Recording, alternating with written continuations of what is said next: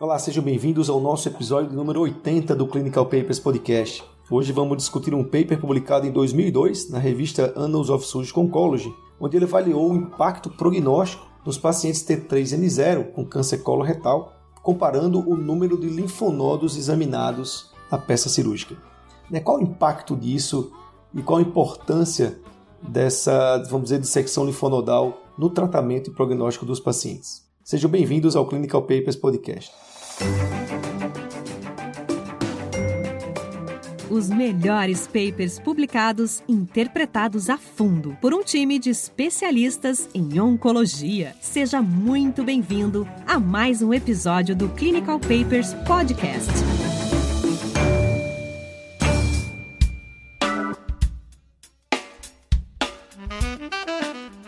Então, Tiago e Alan, hoje é um paper cirúrgico aqui novamente, né, que a gente vai discutir, mas eu considero esse estudo um estudo de extrema relevância, não só para a comunidade que faz cirurgia oncológica ou oncologia, mas para todos os cirurgiões e médicos que estão né, na linha de frente ou tratando urgências ou cirurgiões gerais que se eventualmente tratam pacientes com câncer coloretal. Né? Imagine uma situação de que é, o paciente chegou né, para você, Alan ou Tiago, e que você pegou o anato patológico na peça e tem lá que ele é um T2 ou um T3, na verdade, esse estudo se refere a isso, mas tem apenas cinco linfonodos avaliados. Né? Qual o impacto disso no tratamento, qual o impacto disso em termos de sobrevida, em prognóstico? E é isso que esse paper traz com muita propriedade apesar de ser um paper que foi construído em cima de um banco de dados, né, um estudo, portanto, retrospectivo, uma análise pura e simples de dados da vida real, mas que sim, esse é o paper ideal para isso.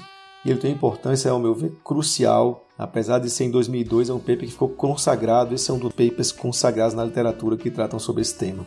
É, Raniel, a gente precisa ver que, assim, até hoje, num ambiente de não, vamos dizer assim, fora do ambiente acadêmico ou de um hospital de referência, a gente ainda pega pacientes com poucos linfonodos dissecados e as explicações às vezes são, são várias. Pode ser que numa situação de emergência o, o paciente atendido por um cirurgião não oncológico ou não coloproctologista com, com treinamento para isso, ou pela própria condição de emergência não tenha tido condições de, de fazer uma adequada amostragem linfonodal. Mas todos nós temos que saber o impacto que isso traz no paciente na nossa tomada de decisão.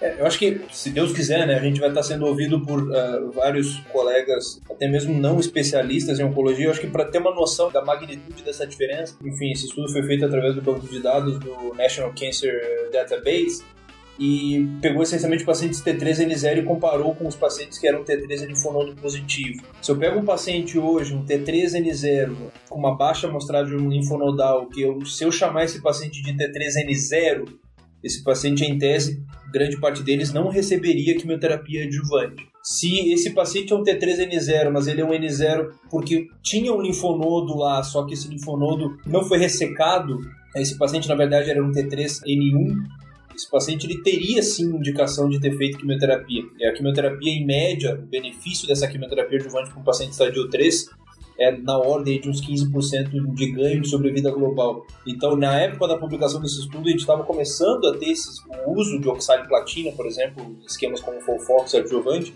mas essa diferença ela é real, essa diferença ela, ela existe. A gente estava discutindo agora aqui no, nos bastidores, né, Renan? Mas, poxa, como que o cara consegue tirar sete linfonodos de uma colega? enfim, de fato, como o Alan falou, isso, isso acontece na prática com uma certa frequência, mas é importante a gente destacar aqui que é uma sequência de eventos, né? Não é questão enfim, dos linfonodos que foram retirados, né? Enfim, é os linfonodos que foram retirados, se isso foi entregue com qualidade para o patologista, se a técnica no laboratório de patologia foi adequada para separar esse material, se o, patologista olhou esse material com vontade, procurou o linfonodo, etc. Não é só uma questão de tirá-lo de lá, né? isso tem que ser, enfim, agora, e com uma certa frequência, eh, eu trabalho no hospital público hoje em dia também, e no ICESP aqui, com uma certa frequência a gente recebe pacientes operados em outros hospitais por não especialistas com uma amostragem linfonodal uh, relativamente pequena, que quando a gente manda revisar a peça pelo patologista uh, enfim, nosso, ele acaba identificando mais linfonodos que o outro. Então, nesse caso, por exemplo, era, tinha, haviam sido retirados, só não haviam sido corretamente vistos. Esses linfonodos também pode acontecer, né? Interessante você ter lembrado disso, porque isso de fato acontece. Às vezes vai rever o material para um segundo patologista e ele acha mais linfonodos na peça. Também tem o componente patologista aí que O artigo não fala sobre isso, mas foi bom ter lembrado. É, eu acho que laboratório de patologia, né? Não só patologista, porque é, muitas vezes existe uma série de trâmites ali antes do patologista sentar e ver aquela peça, né? Preservação do material, enfim, é, todo o aparato técnico do laboratório e material humano do laboratório de patologia que até chegar para o patologista olhar isso no microscópio. É, depois eu vou falar um pouco mais sobre esse seu comentário, Tiago. Vou falar na discussão, mas retomando aqui a introdução do paper, então a pergunta é essa: olha, existe um efeito Will Rogers quando você faz a cirurgia de maneira adequada e retira o número suficiente de linfonodos que representem a realidade? O que é, que é isso? Qual o número mínimo de linfonodos que eu devo tirar e avaliar para que isso seja verídico do ponto de vista se o paciente é realmente N0 ou não. Ou seja, se eu tirar 5 linfonodos, isso representa o todo. Se eu tirar 10, isso representa o todo. Essa é a pergunta. Por quê? Porque uma vez que você responde essa pergunta, não, o mínimo é 12. Esse 12 representa a realidade. Então, se o paciente é T3N0 ele tirou no mínimo 12 linfonodos, há uma chance muito grande de mais de 87%, quase 90% disso ser real. E você plota esse paciente no estadiamento adequado. Então isso é efeito Will Rogers. Se você quer saber mais sobre efeito Will Rogers, vai lá no episódio 56, que é algo muito interessante para você ver. Na contramão dessa ideia, a gente tem aqui o que o Tiago falou. Uma vez que você não avalia adequadamente isso, a gente peca pelo excesso. Então o oncologista faz químio, porque ele acha que é um T3N0, mas será que é N0 mesmo? Esse 5 não representa o todo. O oncologista faz química, você faz mais exame, você trata pior e o prognóstico desse paciente ele é pior. Então a gente vai avaliar nesse paper, indo aqui um pouco para os endpoints, a gente vai avaliar a sobrevida dos pacientes T3N0, comparando isso com o número de linfonodos ressecados e também a gente vai fazer uma subanálise que o autor fez aqui da sobrevida dos pacientes T3N1. Será que é a mesma coisa? Eu avaliei 5 linfonodos, eu tinha um linfonodo positivo. Eu preciso ter 12? Que aí então o Tiago chega, eu acho que também é uma questão importante nesse sentido. E aí nos comentários, Tiago, eu falo um pouco sobre essa questão do patologista, como é que isso funciona, porque existe uma diferença, por exemplo, de tumor de reto, que fez rádio ou não, acho que vale a pena comentar isso no final. Os melhores papers publicados interpretados a fundo por um time de especialistas em oncologia.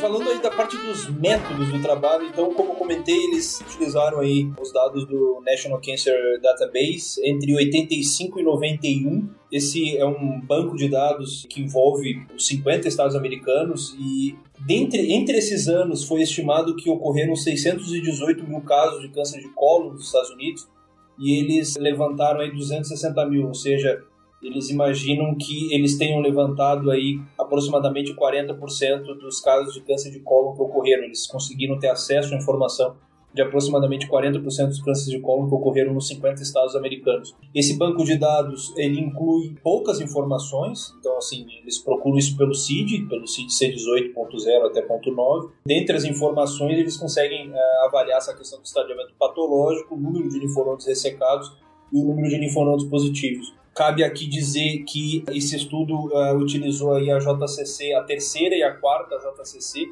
que é bastante diferente da atual, principalmente porque é, no estadiamento N é, eles levavam em consideração o N1 é de 1 a 3 linfonodos, o N2 4 a mais linfonodos e o N3 é, se esses linfonodos eles eram centrais, né? Então o critério para ser um N3 não era numérico, era se esses linfonodos eles estavam mais próximos aí da raiz da, da mesentéria, que era algo que a gente estava discutindo quase que de foice aqui nos bastidores antes de começar esse episódio. Como você falou, então, a ideia era comparar os pacientes que eram T3N0 com uma coorte que eles avaliaram desse mesmo banco de dados com pacientes linfonodo positivo, né? Então, justamente para a gente ver esse, esse efeito, digamos assim, tanto do, de ter um linfonodo positivo, e eles fizeram uma série de análises e dentre essas análises que você comentou, né, Raniel, assim, entre os pacientes T3N0 eles analisaram, através de curvas de Kaplan-Meier, a sobrevida a depender da quantidade de linfonodos ressecados. Acho que esse, esse comentário que você fez é interessante, porque a gente acaba fazendo mais quimioterapia, fazendo mais exame, etc. Mas acho que é importante ser dito que é, um linfonodo é, positivo e que não foi retirado, é óbvio que isso tem um impacto enorme para esse doente. Até porque o mais provável é que a gente não consiga, de fato, erradicar células tumorais apenas com quimioterapia, né? Então, é como um grande mestre, um, um, o Dr. Jorge Sabago, com quem eu aprendi oncologia quando era residente, falava: nada substitui uma cirurgia bem feita. Então, assim, não adianta querer achar que você vai fazer mais quimioterapia, que você vai fazer radioterapia, etc. Nada compara-se ao fato de você ter tirado aquele linfonodo, né? Acho que hoje eu já fiz meu jabá com cirurgiões aí que vão ouvir a gente. Nossa, Thiago, eu fiquei até emocionado aqui com é, você. Não é todo dia que eu falo bem de cirurgião, não. Apesar de você ser minoria aqui, a gente tá gravando esse episódio aqui para provar que a gente também apoia as minorias. Ai, ai. Eu queria ouvir do Alan o seguinte: Alan, para o nosso ouvinte, um estudo como esse, precisa fazer um estudo prospectivo para isso? Esse banco de dados, primeiro, que ele é enorme, como o Thiago falou.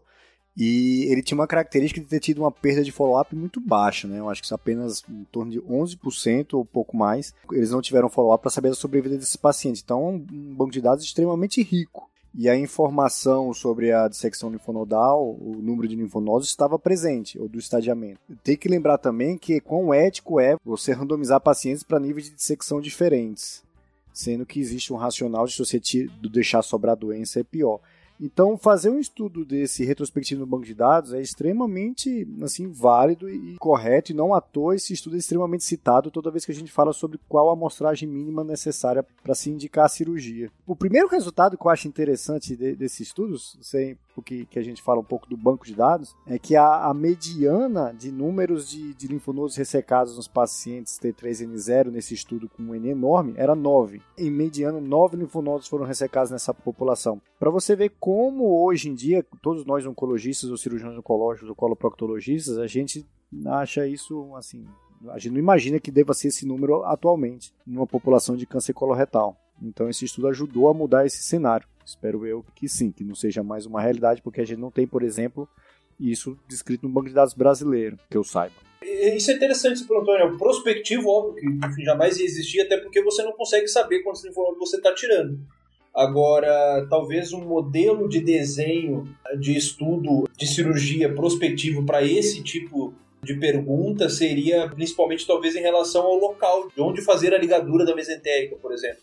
Ah, tem diferença se eu tenho um tumor de colo direito ligar na raiz da mesentéria superior ou, enfim, a X centímetros da mesentérica superior, para não chegar lá perto do ureter, daquelas runheiras que teriam lá no reto peritônio. Então, esse é o tipo de modelo de estudo que poderia ser possível, não a questão do número, né? Porque o número você não sabe, né? O número você quer tirar sempre o máximo possível. Então, na verdade, o que eu queria acrescentar aqui ao que a Alan falou é o seguinte: quando você está estudando fator de risco, isso aqui é fator de risco, é estudo de prevalência, né? estudo retrospectivo. Então, você não precisa fazer um prospectivo para isso. Isso é um estudo ideal para isso, porque isso aqui é simplesmente analisar fator de risco. Em relação a isso que você falou de aonde ligar a mesentérica, tem estudo tanto para colo direito como esquerdo. Estava falando aqui nos bastidores, pessoal, vou até me adiantar nisso, que o Thiago falou, poxa, eu não consigo entender como o cirurgião não liga lá na região mesentérica. Você está enviesado dentro do você trabalha, porque a maioria dos cirurgiões gerais em pronto-socorro, eles ligam próximo ao colo, próximo à arcada né, por dois motivos. Primeiro, que existe uma subsuspeita dos casos, então muitos casos de pronto-socorro acham que é diverticulite, alguma coisa. Isso aí eu me deparo diariamente, sim. E assim, eu brigo com radiologistas e laudo, eu até brinco lá, eu tenho os residentes aí, eu falo, eu não vejo laudo. E a segunda coisa é que existem estudos para colo direito, estudo nacional até, feito por proctologista, e que ele filmava aonde era habitualmente a ligadura da cólica direita. Presta atenção nisso. E depois, aonde era a modificação que eles faziam, que era na base da, do vaso. Tipo assim, a mesentérica estava lá, e ele comparou ligar na base ou ligar na metade do caminho, que era o que habitualmente era feito por proctologistas. E ele viu o impacto disso. E também tem estudo japonês falando sobre linfadenectomias D3, etc. Os japoneses gostam desse negócio de onde ligar aqui e ali por causa de linfonodo. Então, assim, isso é uma coisa que no campo cirúrgico é muito viva, mas eu acho que eu queria comentar isso um pouco mais na discussão, mas isso que você falou também tem todo sentido, aonde ligar, né? Acho que a pergunta é, é um linfonodo ali né, próximo à horta, na raiz mesmo da mesentérica, é mais importante do que esse linfonodo peritumoral? Vale a pena só o número ou se vale a pena é ter essa informação do quão distante é do primário, né? Isso aí também tem coisa, acho que isso cabe em outro episódio. Lá na frente ele discute sobre isso. Só para vocês entenderem, eles pegou, pegaram esse banco, viram T3, a mediana foi de 9 linfonodos e eles plotaram em curva de sobrevida de Kaplan-Meier e foram avaliando dos T3N0 quem, quem dissecou de 0 até tantos linfonodos tem essa sobrevida, de, de tantos a tantos tem essa, de tantos a tantos tem essa. Clinical Papers Podcast. A medicina que você faz hoje pode não ser a de amanhã. Mantenha-se atualizado com o Clinical Papers Podcast. Qual é que é o resultado aí desse paper? Eu achei, eu achei esse paper muito legal, cara. Tem alguns resultados aqui que eu achei bem interessantes aqui nesse estudo que eu queria falar. Quando a gente avalia o índice de sobrevida em 5 anos num paciente que um ou dois linfonodos examinados, e acreditem, isso foi possível, uh, a sobrevida em 5 anos desse indivíduo era 64%, se ele fosse um T3N0, que era muito próxima à sobrevida de 57% dos pacientes que eram T3N1. Ou seja, se o paciente tem só até dois linfonodos ressecados, a sobrevida dele, sendo um T3N0, entre aspas, a sobrevida é muito próxima do T3N1. Ou seja, a chance desses, é, acima desses dois linfonodos, a gente tinha um linfonodo positivo, era muito grande. Por outro lado, se você tem um paciente com T3N0 que você tira mais do que 20 linfonodos, a sobrevida em 5 anos desse indivíduo era 87%, que é muito próxima à sobrevida dos T2N0 que eles viram nesse banco. Ou seja, se você tirou mais do que 20 linfonodos, sendo o paciente um tumor T3N0, é extremamente provável que esse paciente não tenha ficado com um positivo. De fato, a sobrevida desse doente é muito próximo de um tumor T2N0 que definitivamente não tinha linfonodo positivo. A gente está falando nesse estudo de uma população só de T3, né? mas para colocar mais fogo nessa discussão, será que, e aqui isso não foi avaliado nesse estudo, mas será que se eu tenho um tumor T4, a gente poderia dizer que o mesmo número é de 12, o ideal? Porque o risco desse paciente com tumor T4 ter linfonodo positivo, em tese, ele seria maior. Talvez o número de linfonodos ideais a serem ressecados poderia ser maior, a gente não sabe. Então, eu já acho que o paciente que tem um tumor T4, a importância do T aumenta muito. Você, quando vê a questão aí de um T3N0 adequadamente dissecado, ter uma sobrevida de 87%, um T2N0 adequadamente secado também tem a mesma sobrevida, mostra que quem está determinando o maior prognóstico aí é o fato dele ser N0. Se ele virar N1, isso já sai de 87 para 57. Enquanto quando ele sai de T3 para T2 não muda nada. Só que a gente sabe que quando isso vai para um T4, principalmente se é um T4B, o papel prognóstico disso é muito importante. Inclusive, fazer essa, essa previsão aqui em, em março de 2021, eu ainda acho que o estadiamento de câncer pode mudar e o T4N0 sair de estadio clínico 2, porque a gente sabe que o prognóstico dele é pior do que um T3N1, por exemplo. E se cabe ao estadiamento definir prognóstico, o prognóstico está sendo definido de forma errada. Um T4B N0 com certeza é pior que um T3N1, embora seja um estádio 2 versus um estádio 3. Então é um estádio 2 que tem um prognóstico pior que um estádio 3. Então isso eu não duvido que venha a mudar. Então eu acho que o, o papel prognóstico do T4 ele ganha importância aqui. Agora, sua pergunta foi: devo dissecar mais linfonodos por causa disso? Assim, atualmente eu tenho a impressão que os cirurgiões tentam dissecar o máximo possível, que eles não acabam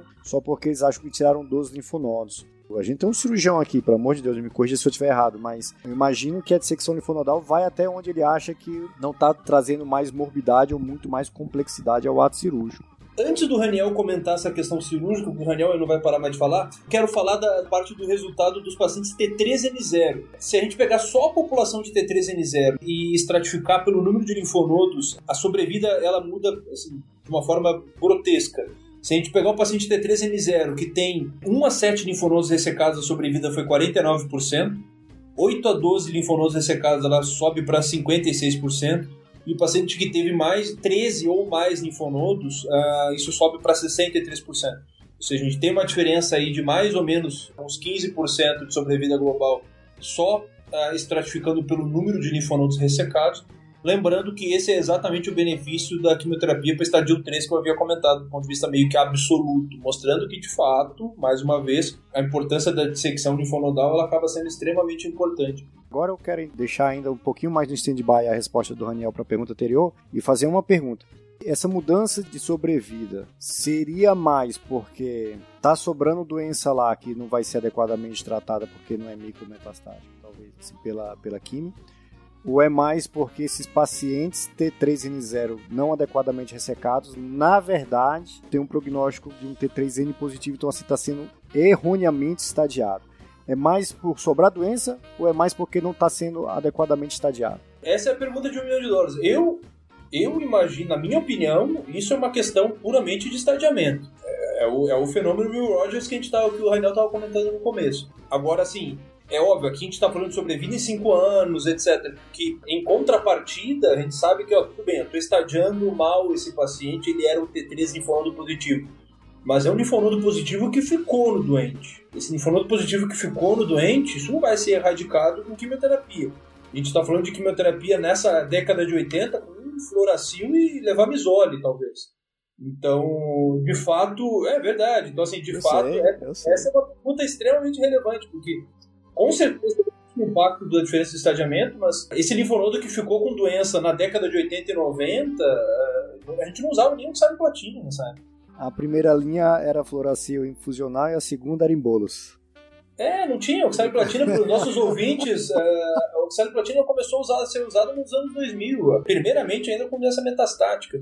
E aqui a gente está falando de dados sobre vida global em 5 anos, né? Então, de fato, é um dado bem intrigante.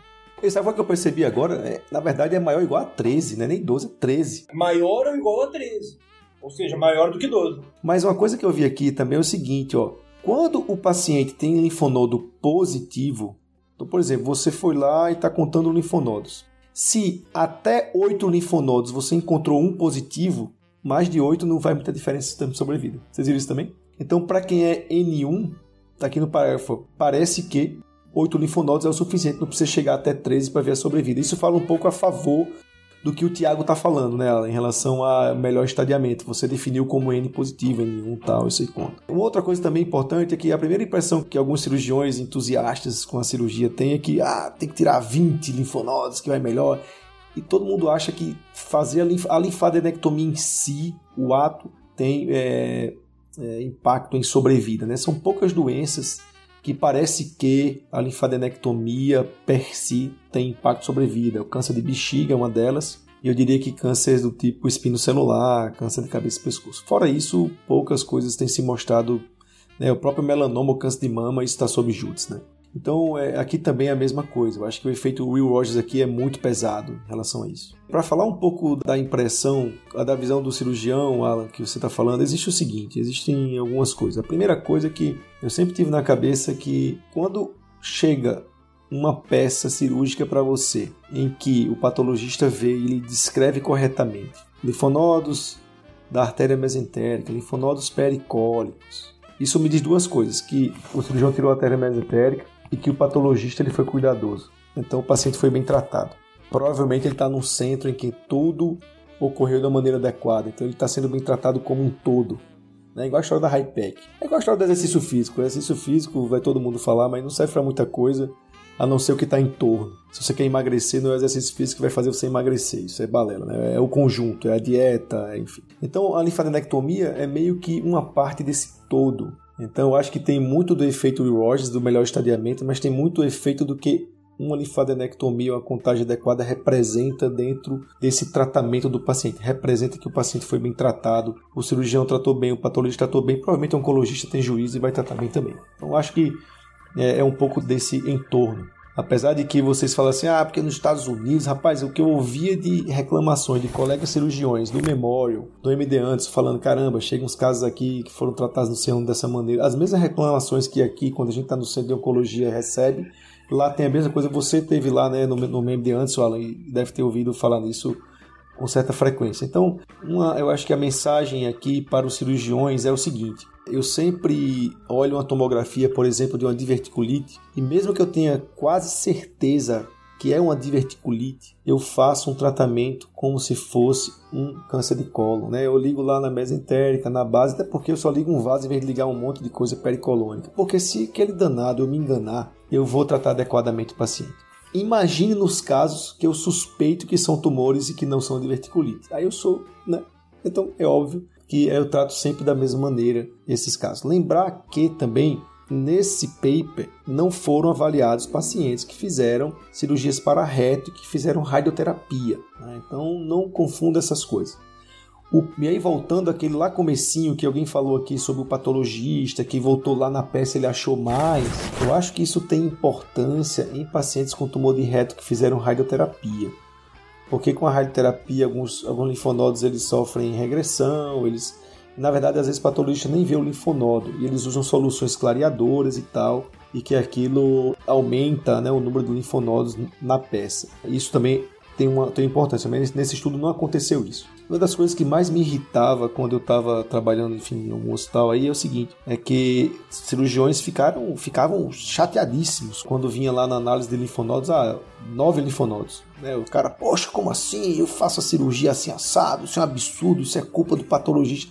Eles ficavam chateadíssimos, né? que eu vou fazer uma, uma uma defesa aos patologistas, né? E assim, às vezes acontece mesmo, são linfonodos pequenos, às vezes os pacientes eles têm menos carga linfonodal, né? A gente não sabe até, por exemplo, desses pacientes que têm muitos linfonodos, será que isso tem uma representatividade? Será que o paciente ter muitos linfonodos, ele vai melhor naturalmente? Será que o sistema imunológico dele é melhor? Então, existe uma série de coisas ali por trás, mas um conselho para os cirurgiões que se sintam assim chateados, porque isso aqui, olha, liga pro colega de uma maneira né, elegante, fala com ele, olha, dá para você reavaliar minha peça tal. E é uma coisa natural, às vezes vem menos mesmo, às vezes acontece. Não rola de cortar um linfonodinho no meio e dizer que são dois, não? não, não. Um outro questionamento interessante, já falando da discussão, é que será que a análise macroscópica tem o mesmo significado clínico de uma análise microscópica por imunistoquímica, por exemplo, ou por algum outro método? Né? O autor fala até de um trabalho que usou uma tecnologia MASA tal. Parece que tem impacto também é, que isso é diferente, isso tem sido usado também em vários outros tipos de tumores.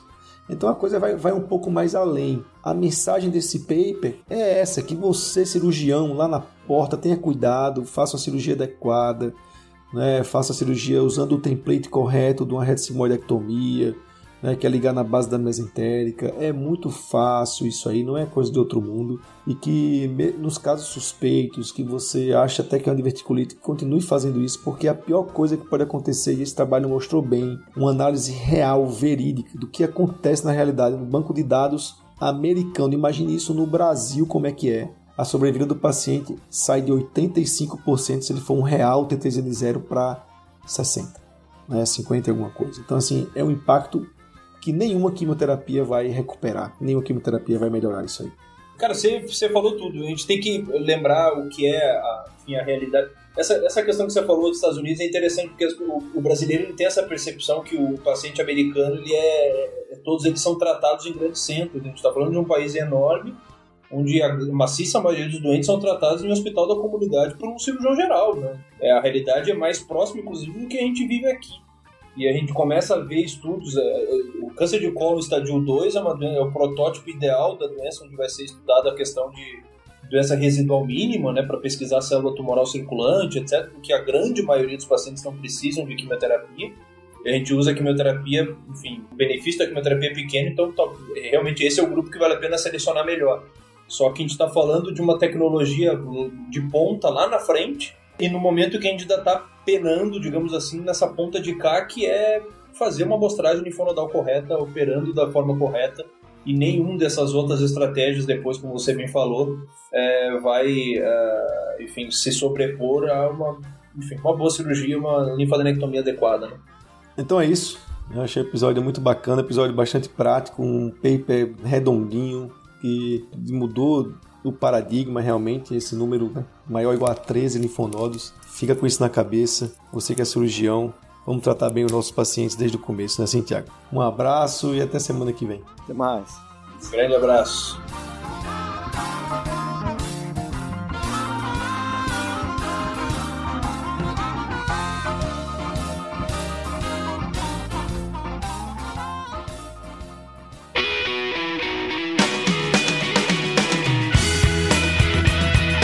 Você ouviu Clinical Papers Podcast. A medicina que você faz hoje pode não ser a de amanhã. Mantenha-se atualizado com o Clinical Papers Podcast.